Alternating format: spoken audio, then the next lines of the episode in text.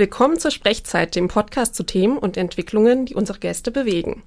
Eine, einer fehlt. Leichenschmaus gestern und heute. So lautet eine gemeinsame Veranstaltung des Museums der Sepulkralkultur und im Biorestaurant Weißenstein. Die am 16. Juni stattfindenden drei Gänge knüpfen an die aktuelle Sonderausstellung Trost auf den Spuren eines menschlichen Bedürfnisses an.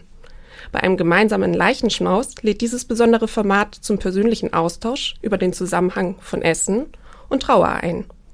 Heute bei uns zu Gast Dr. Dirk Pörschmann, Leiter des Museums für Sepulkralkultur und Stefan Ittler, Biolandwirt und einer der drei Mitbegründer des Restaurants Weißenstein.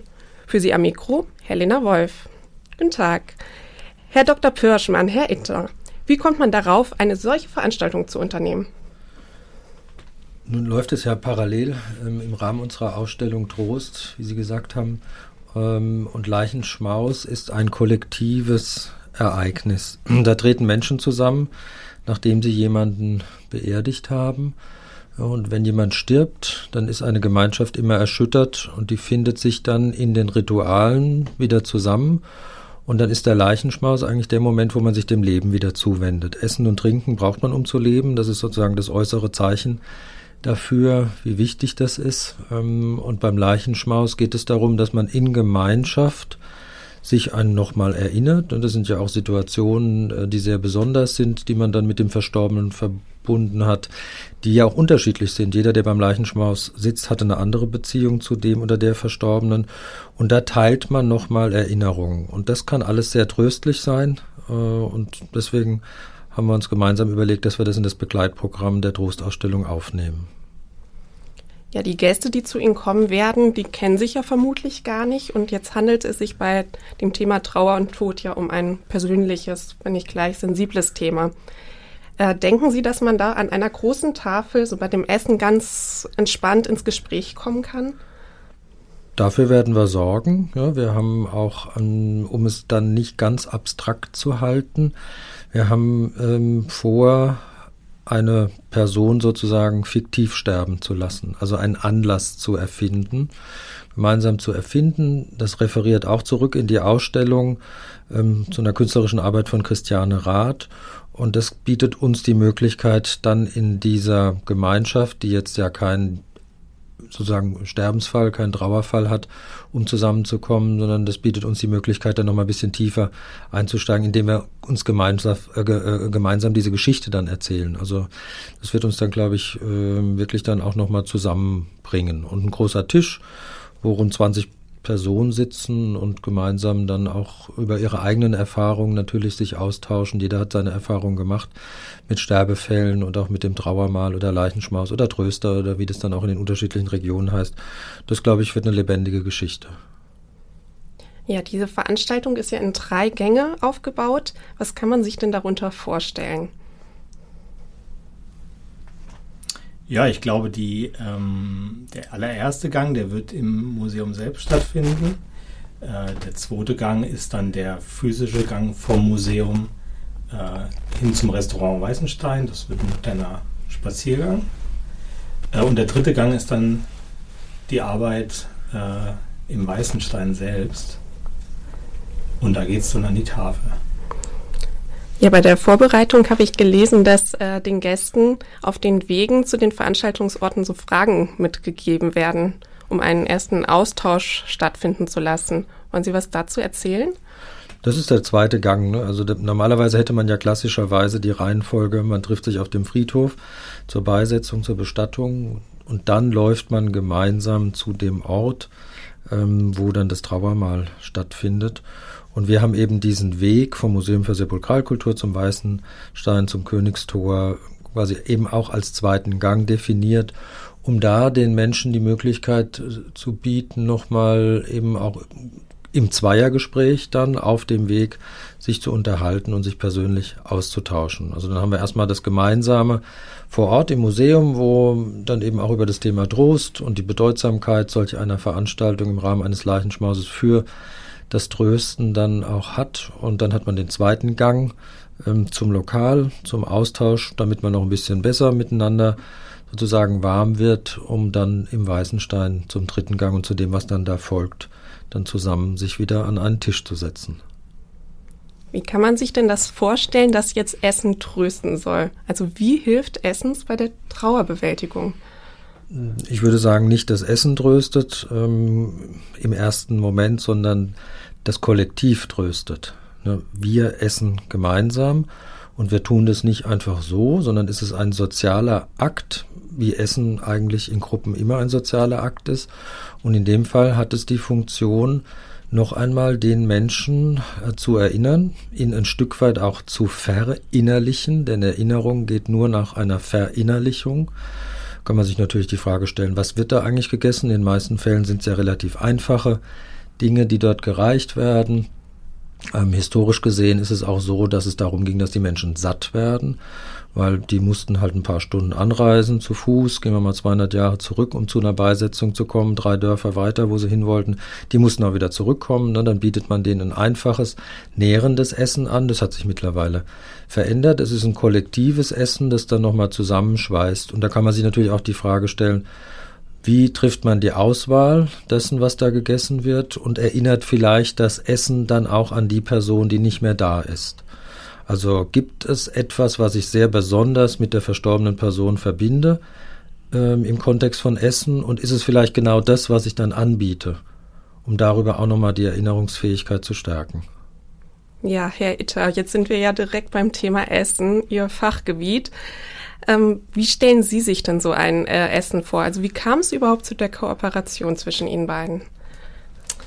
Äh, genau, zu letzterem, wie kam es zur Kooperation? Ich glaube, ich hatte das schon immer im Kopf, dass wir möglicherweise eben da so ein gemeinsames Thema haben, das Museum für Sepulkralkultur, das sich so mit dem Trauermal als kulturelles Phänomen beschäftigt.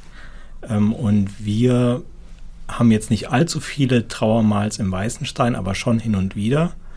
Ähm, und das einfach mal aufzugreifen und sich ein bisschen ähm, bewusster zu machen, dass das Teil des kulturellen Erbes ist und dass, wenn wir das nicht pflegen, dass es auch ähm, verarmt oder ärmer wird oder verloren gehen kann.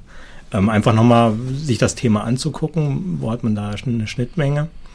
Ähm, und natürlich das, die zweite große ähm, Idee ist die des, ja, wenn wir im Weißenstein, was wir nach wie vor tun, ähm, Fleisch anbieten, dann sind da Tiere gestorben. Das heißt, der Tod ist für mich und für Martin Theisinger, den Metzger und den René schon auch etwas, was ähm, oft mitschwingt, selbst wenn das nicht so explizit ist, selbst wenn es nicht um Menschen geht, aber ähm, ja, dass ähm, Kreaturen sterben, damit wir Fleisch essen können, ähm, finde ich eine ja, finde ich etwas, was im Alltag zu wenig ähm, bewusst gemacht wird. Und damit eben bewusst umzugehen ähm, und sich eben auch die Frage zu stellen, ist das nach wie vor legitim? Könnte man die Eiweiße nicht auch woanders herbekommen? Ähm, das sind ja alles Fragen, die verhandelt werden in der Gesellschaft und wir machen das jetzt nicht nur abstrakt, sondern mal an dem Beispiel ganz konkret, ähm, ohne dass es jetzt zu akademisch wird, aber ja, das war so eine Motivation, ähm, mit dem Museum für Sakralkultur sowas zu denken. Ja, welches Essen bietet man denn dann an beim Leichenschmaus? Sie haben jetzt eben schon das Thema Fleisch angedeutet. Also können die Gäste da ein leckeres Fleischmenü erwarten oder was haben Sie sich da überlegt? Naja, im Prinzip ist, ähm, ist die Philosophie im Weißenstein ja, dass man eben diese regionale Vielfalt abbildet, die wir haben in Nordhessen ähm, wir haben äh, enge Beziehungen zu den Erzeugern ähm, und möchten sowohl Fleisch als auch Nichtfleisch, ähm, vegan, vegetarisch, also das Spektrum anbieten, ähm, was sozusagen frisch, saisonal verfügbar ist. Und wir haben das Menü noch nicht gestrickt, das ist ja noch ein paar Tage hin. Ähm, aber dann äh, ist der René immer in der Lage, kreativ zu werden und sowohl mit Fleisch als auch ohne Fleisch was einfach Gutes zu machen. Okay, und gibt es denn eigentlich auch so, ja, wir sagen jetzt einfach mal so taktloses Essen, was man lieber jetzt gar nicht in dem Kontext servieren sollte? Taktlos, pietätlos meinen Sie? Genau. Müsste ich jetzt spontan würde mir nichts einfallen. Spontan würde mir auch nichts einfallen. Ich meine, was uns verbindet, ähm, diese beiden Institutionen, das Museum und das Weißenstein, ist, glaube ich, einfach, dass wir da auch eine, eine Aufgabe haben, Gesellschaft aufzuklären. Und bei uns ist es der Fokus darauf, immer wieder hinzuweisen, dass wir Menschen immer Verlusterfahrungen machen. Die sind ganz normal in vielfältiger Weise. Da muss ja auch nicht immer jemand sterben. Man verliert seinen geliebten Job, seine geliebte Frau wegen Scheidung. Keine Ahnung. Also es gibt ja so viele Möglichkeiten. Man verliert seine Gesundheit, man verliert seine Heimat. Ähm, und wir versuchen eben immer wieder darauf hinzuweisen, dass wir Menschen ja Strategien und Rituale entwickelt haben, um dem etwas dagegen zu setzen. Aber damit muss ich mich eben auch auseinandersetzen. Wenn ich das negiere und so tue, als würden mich keine Verluste erwarten in meinem Leben, als würde ich keinen Schmerz erfahren durch Verlusterfahrung, dann mache ich mir was vor. Und genauso mache ich mir was vor, wenn ich Fleisch esse und nicht dran denke, dass dafür, dass ich jetzt dieses Fleisch esse, ein Tier gestorben ist. Okay, also wollen Sie mit der Kooperation auch äh, eine Leichtigkeit und ein Verständnis und äh, enttabuisieren? Ja, also da geht es einfach um, um Bewusstsein. Ne? Wir sind ja oder wir wollen Menschen sein, die, die bewusst leben und dann muss man sich eben auch mit all diesen Fragen bewusst auseinandersetzen, so schwer das vielleicht in dem einen oder anderen Fall dann auch sein kann. Also ich kenne genügend Menschen, die sagen, wenn ich mir vergegenwärtige, dass für dieses Fleisch ein Tier wirklich gestorben ist, wenn ich das zusammenbringe, würde ich kein Fleisch mehr essen. Und die treffen dann die Entscheidung, das zu leugnen. Und naja, da kann man dann dazu stehen, wie man will. Ähm, Im Sinne eines bewussten Essens würde ich sagen, geht es darum, sich wirklich auch bewusst zu machen in jeder Hinsicht, was ich da zu mir nehme. Denn auch das ist ja eine Form der Verinnerlichung. Ne? Jetzt nicht im Sinne von Erinnerung, sondern ich nehme das ja in meinem Körper auf. Ich nehme einen Teil eines anderen Körpers in meinen Körper auf. Und ähm, im, im, im, im Trauerprozess ist eben die Verinnerlichung dann, ein Mensch ist gegangen, er ist nicht mehr da. Ähm, wie das so ist, die Stimme verschwindet, wir wissen nicht mehr, wie hat der Mensch gerochen, das alles verschwindet sehr schnell. Wissen wir noch nach zehn Jahren, wie der Mensch ausgesehen hat, hätten wir keine Bilder, schwer zu beantworten in der heutigen Zeit. Aber auch da geht es ja darum, ähm, sozusagen diese, diesen Prozess der Verinnerlichung auch ganz bewusst zu leben, damit wir eben weiterhin Kontakt mit denen haben, die nicht mehr da sind. Ja, also Trauer ist ja auch ein Prozess, der eigentlich zeigt, dass wir in einer Verbindung zu jemandem standen. Wenn wir keine Verbindung hatten, dann werden wir auch nicht um ihn trauern. Ja, wir haben jetzt schon einen schönen Einblick bekommen ähm, in die kommende Veranstaltung am 16. Juni. Und wir bewegen uns jetzt schon so aufs Ende der Sendung zu. Deswegen noch so eine Frage von mir. Haben Sie schon einmal selber darüber nachgedacht, was bei Ihren eigenen Leichenschmaus serviert werden sollte? Tatsächlich bis jetzt noch nicht ich selber. Das ist ja nun auch was, was man selbst nicht mehr essen wird. Von daher könnte man sagen, es ist auch völlig egal. Erstmal für uns dann als zukünftig Tote, was unsere Angehörigen, Freunde, Arbeitskollegen gegebenenfalls dann bei so einem Leichenschmaus essen. Naja, es ist erstmal eine Frage, die ich, ich denke schon bei der, also wir reden ja auch über eine Gesellschaft, die sich immer stärker individualisiert. Und dann könnte ja schon die Frage der Kinder oder der Angehörigen, der Freunde sein, was hat denn derjenige, der verstorben ist, gerne gegessen und dem fällt dann vielleicht irgendwas ein, was er mit mir verbindet, wo ich gar nicht so gemerkt habe, dass das so typisch ist.